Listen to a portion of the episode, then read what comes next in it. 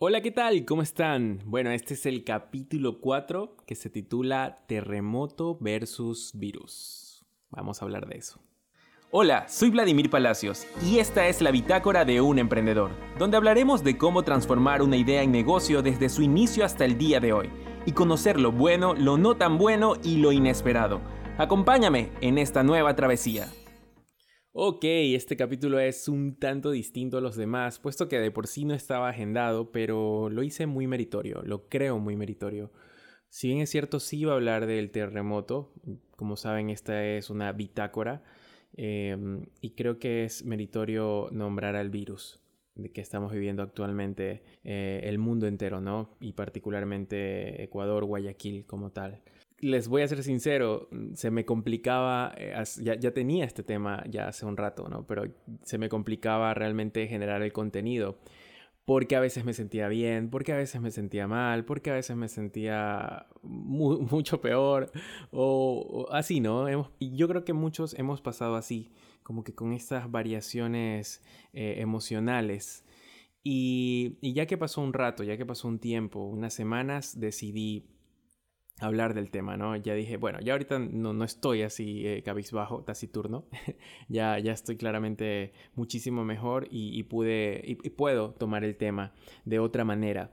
Y eso, justamente eso era lo que quería, realmente abordar el tema de una manera distinta, ¿no? Y por eso el versus. Quiero comparar hasta cierto punto eh, estos dos grandes momentos de, la historia, particularmente de Ecuador en estos últimos tiempos, ¿no? Como fue el terremoto de 7.8 del 16 de abril del 2016, ¿no? Fue un tiempo que, claramente tambaleó a la sociedad eh, de una manera muy fuerte, muy drástica y hubieron pérdidas claramente humanas y claramente económicas. Pero comencé a recordar y e, hice ese ejercicio, ¿no? De recordar eh, que, claro, sí, nos sentimos mal, también fue, fue, horrible, todos seguro eh, recordamos y vemos hacia atrás y sabemos que tenemos no buenos momentos desde el momento en sí que, que sentimos el terremoto, ¿no? Eh, en mi caso fue muy, ahorita lo veo muy gracioso, claramente, ¿no?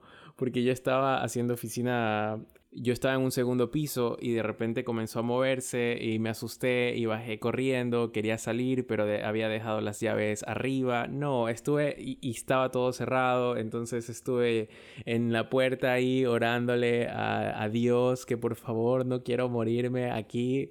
No, fue, fue horrible, la verdad. Ya, ya me río, pero, pero fue bastante horrible.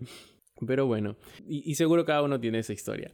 Pero recuerdo que, que Ecuador se o sea, mostró esa parte solidaria y es algo muy, muy bonito porque a veces no, no lo recordamos, ¿no? Eh, creo que fue, fue un momento bastante donde nos sentimos todos por, por el epicentro, lo que había pasado en, en la parte de, de Manaví y, y, comenzamos por lo menos, bueno, de todo el país realmente a, a, enviar ayuda. Un gesto muy bonito que se vio a manera general fue en las latas de, conservas, de, atún, de, bueno, de conservas en general, se ponían eh, notas, ¿no? escribían con marcadores, eh, van a salir de estas, eh, van a estar bien.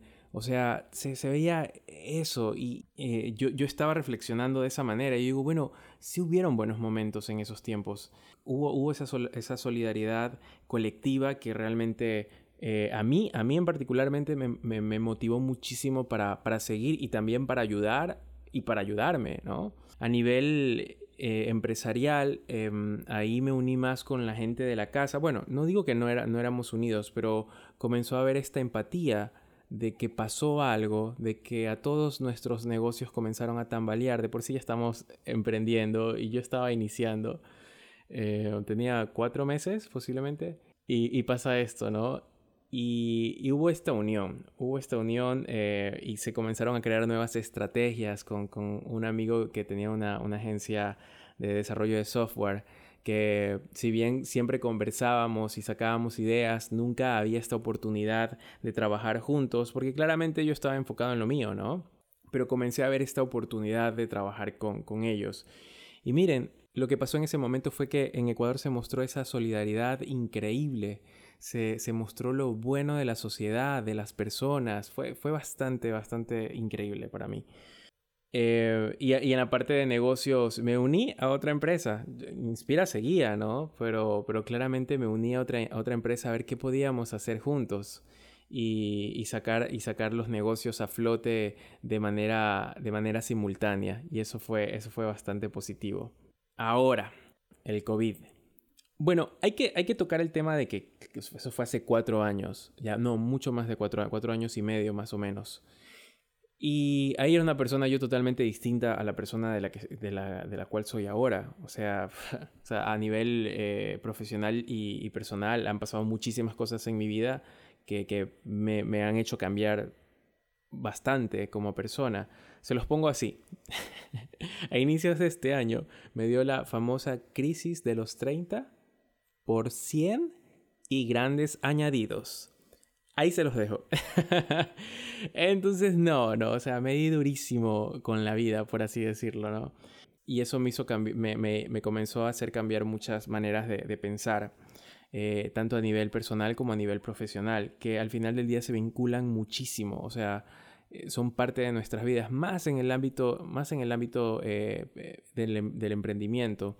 Entonces a mí esta, esta pandemia me, me, agarró con otra personalidad totalmente distinta. Me agarró triste, ya está. O sea, no tengo por qué darle más vueltas. Entonces sí fue bastante difícil. Eh, de hecho, yo, yo, comencé, yo comencé a dejar de ver noticias. Eso es algo que igual lo dicen mucho lo, los psicólogos y psicólogas, que hay que dejar de consumir mucha noticia negativa. Pero realmente ahorita en un mundo tan conectado hay noticias por todos lados. Y bueno, ya no quiero entrar más en el tema porque ya sabemos lo, que está pasando tanto en nuestro país, tanto en Guayaquil como en el mundo, ¿no? Pero bueno, vamos a hablar de, lo positivo. Y esto, y esto es real. O sea, estos tiempos son tiempos, primero, de conocernos, de, de entender que, podemos realmente sacar lo mejor de nosotros. Eh, siempre va a haber un momento de caída, de tristeza, como se los comentaba al inicio. Pero eventualmente uno mismo va saliendo de eso. Y algo que me pasó en este tiempo es que comencé a crear. Crear dos cosas. La primera es que, eh, bueno, el podcast, claramente, está, eh, esto, esto, pasa por, por, la, por la pandemia, ¿no? Bitácora nace en, esto, en este tiempo. Y también a manera personal comencé a ordenarme muchísimo tanto en el trabajo, aprendiendo más finanzas personales, aprendiendo mucho eh, la parte de, trabajar, a pesar de que el estudio ya tiene casi dos años remoto, afianzar muchísimo más eh, ese hecho. Las empresas son a veces vieja, viejas escuelas, ¿no? O sea, cuando yo les decía, no, pero lo hacemos todo por videollamada, lo, lo vamos manejando todo por facturación electrónica, por, por, por transferencia, o sea, hay, hay, empresas que dan en cheque todavía, ¿no? Eh, la opción, o sea, y es, o sea, vaya a Garita a ver su cheque. Y hay todavía algunas que esperan la factura en la mano, o sea, papel. Yo creo que no, eso es de 1985, yo creo. bueno, por favor, facturación electrónica de emprendedores que están escuchando esto, por favor, es demasiado importante. Pero claro, debo decir que la gran mayoría de mis clientes ah, son nueva escuela, así que no he tenido problemas. Por ahí hubieron, de hecho, en todos estos dos años posiblemente han de haber sido unos dos, tres, cuatro tal vez. Pero de ahí todos increíbles. Les mando un saludo. Sé que algunos están escuchando el podcast. Y, y, eso, eso nos lleva a que el teletrabajo o el trabajo en remoto se afiance más y las empresas vieja escuela comienzan a confiar en, en, estas nuevas metodologías porque ellos más que nadie están, sobre todo la parte administrativa, la están manejando de esa manera, ¿no? Por la emergencia.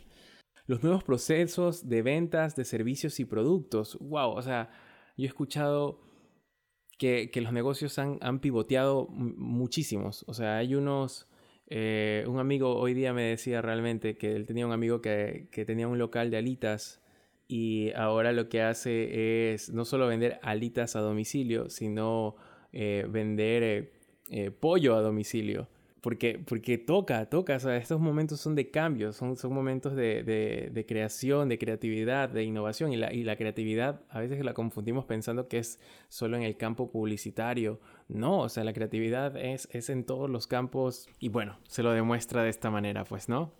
Y otro tema increíble es el delivery.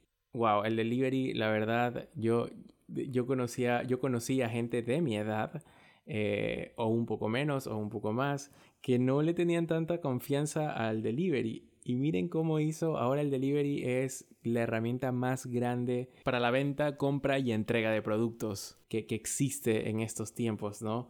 Eh, y, cómo, cómo, estas empresas eh, han agarrado justamente esta confianza de, los públicos en general, sobre todo, sobre todo en estos tiempos. Bueno, algo, algo que, que es muy, un dato es que muchos está utilizando claramente las videollamadas y hay uno muy famoso que es Zoom por la cantidad de personas que puedes tener en la videollamada y las acciones de ellos están por las nubes. O sea, es una de las empresas de tecnología ahorita más, más, más, millonarias, ¿no? Justamente por, por su uso. Pero bueno, Dicho esto, quisiera llegar a una reflexión y la reflexión más grande que les puedo dar es un término que yo he aprendido en estos tiempos, sobre todo, que ya lo venía escuchando, que es la resiliencia. Y el concepto que está por todo Internet, ¿no? Que la resiliencia es la capacidad de hacer frente a las adversidades de la vida, transformar el dolor en fuerza motora para superarse y salir fortalecido de ellas. Una persona resiliente comprende que es el arquitecto de su propia alegría y su propio destino wow. Ahorita me doy cuenta que estoy en ese momento existencial realmente. Ya, ya cuando me comencé a sentir bien y comencé claramente a ver, a ver todas las posibilidades que, tenía a la mano, ¿no? Eh, esa es la, la, reflexión más grande que les puedo hacer. Busquen mucho el tema. Claramente esto va a depender mucho de la predisposición que nosotros le pongamos a mejorar. Y sinceramente, como lo dice el concepto, es que transformar el dolor en fuerza motora para superarse y salir fortalecido de, este problema es, el camino, sin duda. Pues bueno, espero que les haya gustado este capítulo. La verdad ha sido un capítulo bastante distinto, pero quería conversarlo con ustedes. Un abrazo a todos y nos vemos en otro capítulo. Y recuerda, esta es una historia desde mi experiencia. Las herramientas que decidas tomar crearán una bitácora totalmente nueva. Y si solo pasaste a entretenerte, espero haberte sacado una sonrisa. Muchos éxitos y adelante.